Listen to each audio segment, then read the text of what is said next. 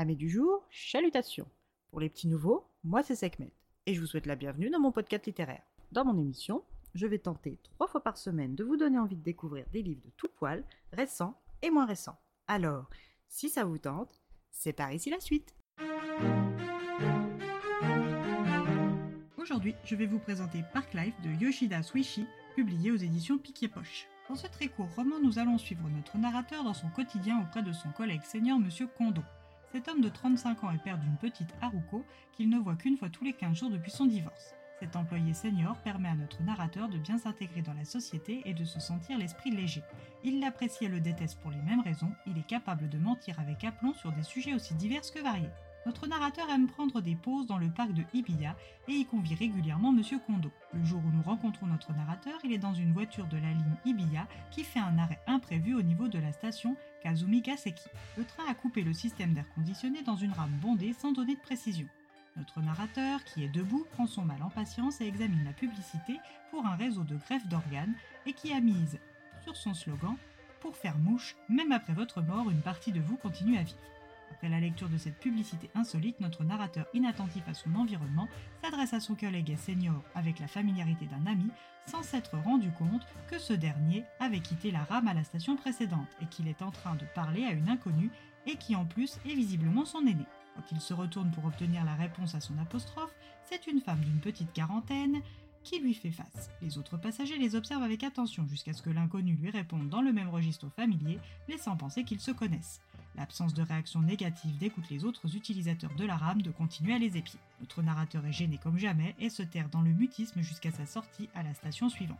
Une fois le dédale de galeries souterraines et les quelques marches avalées, le voilà en pleine lumière juste derrière l'îlot de police du parc. À chaque fois qu'il remonte cet escalier sombre, une fois en haut, il marche dans le sentier qui entoure la mare de Shinji, la tête baissée, jusqu'à pénétrer dans le square au grand jet d'eau et prendre sa place sur son banc habituel. Une fois installé confortablement, il entame son petit rituel. Il dessert sa cravate, sirote une gorgée de son café en canette acheté un petit peu plus tôt, puis ferme les yeux, prend une ou deux grandes respirations avant de relever vivement la tête en écarquillant les yeux. Au moment où il ouvre les yeux, le grand jet d'eau, les arbres et l'hôtel impérial font brusquement irruption dans son champ de vision et chamboulent toutes les perspectives, lui procurant un vertige agréable et fugace. Il a enseigné cette routine à Monsieur Konto, qui, malgré ses essais, n'y trouve aucune sensation digne d'intérêt. En attendant le retour de son collègue parti livrer des affiches de nouveaux produits, notre narrateur observe son environnement en fumant. Les deux hommes ont une réunion importante juste après leur pause bucolique, alors quand sur le chemin du retour, notre narrateur aperçoit la femme du métro, un instinct inconnu s'empare de ses jambes et le lance à pleine vitesse vers elle. S'il ignore encore ce qu'il tient à lui dire, il sait qu'il doit lui parler là maintenant. Quand elle lui parle, son étrange voix le charme et plus que son timbre, c'est la tessiture de celle-ci qui le captive. Au risque d'arriver en retard, il poursuit cette conversation bancale le plus longtemps possible. Les jours qui suivent cette rencontre, la femme du métro ou la femme au Starbucks, comme l'appelle Monsieur Conto, ne vient plus au parc. Notre narrateur est un célibataire taiseux qui n'a pas peur de la solitude et qui aurait même tendance à fuir les gens, alors quand sa mère débarque comme chaque printemps dans son petit appartement, il est ravi de devoir garder Lagerfeld, le singe apprivoisé de Mizuko et Kazuhiro Udagawa, ses amis et voisins. Le couple est dans la tourmente depuis quelques temps, alors quand Mizuko a emménagé chez une copine pendant que son mari était en voyage d'affaires à l'étranger, c'est tout naturellement qu'il a accepté la garde de Lagerfeld. Ce spacieux F4, notre narrateur est bien et ne rentre que rarement dans son étroit appartement à 3 minutes de là.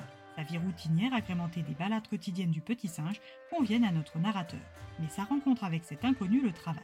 Sans trop savoir pourquoi, il aimerait bien la revoir et apprendre à la connaître. La quiétude du parc Ibiya, sur son banc face au grand jet d'eau, notre narrateur observe, pense, réfléchit, médite, mange, fume, boit, rencontre, parle, sociabilise.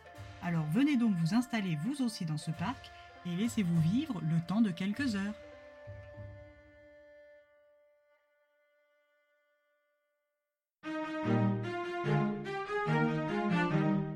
Une courte lecture atypique. Après les 115 pages que contient ce livre, je ne suis pas en mesure de vous dire si j'ai aimé ou non ma lecture.